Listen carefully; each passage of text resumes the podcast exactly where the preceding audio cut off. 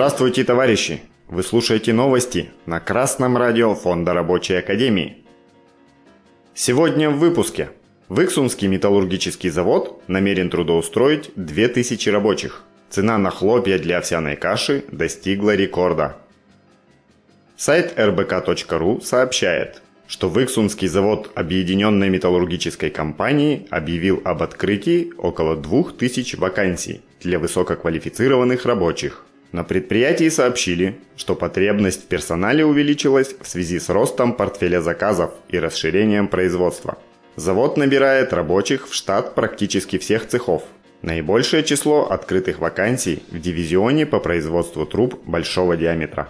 В пресс-службе ОМК уточнили, что для сотрудников готовы организовать дополнительное обучение и повышение квалификации, а жителям других регионов оплатят дорогу и проживание в Выксе город в Нижегородской области. Капиталисты расширяют производство благодаря новым заказам, а также из-за подорожания металлов и продукции металлообработки. Увеличение числа рабочих, расширение и укрупнение производства – это позитивное событие. Рабочим коллективам стоит воспользоваться такой ситуацией и активизировать борьбу за улучшение условий труда и повышение зарплаты на предприятии. Задачей объединения рабочих профсоюза или инициативного комитета должна стать работа по составлению нового прогрессивного коллективного договора или улучшению существующего и организованная борьба за его принятие и выполнение. Кроме того, необходимо вовлечь вновь прибывших рабочих в профсоюзную деятельность. Фонд рабочей академии готов оказать помощь рабочим в составлении кол-договора, а также проконсультировать по вопросам рабочего движения. Товарищи рабочие, только коллективная борьба за свои интересы поможет вам улучшить свое положение. Успехов в борьбе! Росстат зафиксировал рекордное подорожание овсяных хлопьев в рознице, сообщает сайт rbk.ru.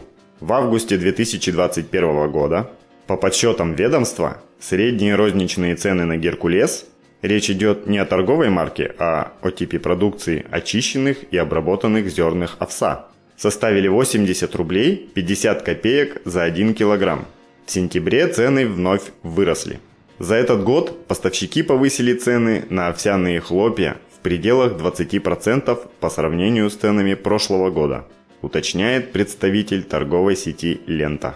Основная причина подорожания – рост закупочных цен у поставщиков, говорит Дмитрий Болотов, представитель крупнейшей торговой сети Восточной Сибири «Командор».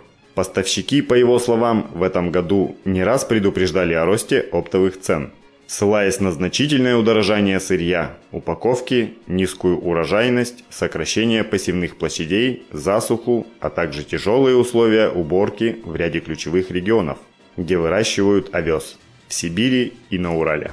Посевные площади овса, по сведениям Росстата, падают как минимум последние три года. Капиталисты ежегодно повышают цены на все товары, кроме товара «рабочая сила». Инфляция стала важным средством обогащения для буржуазии. Крупные агропредприятия и различные посредники наживаются и получают рекордные прибыли за счет трудящихся.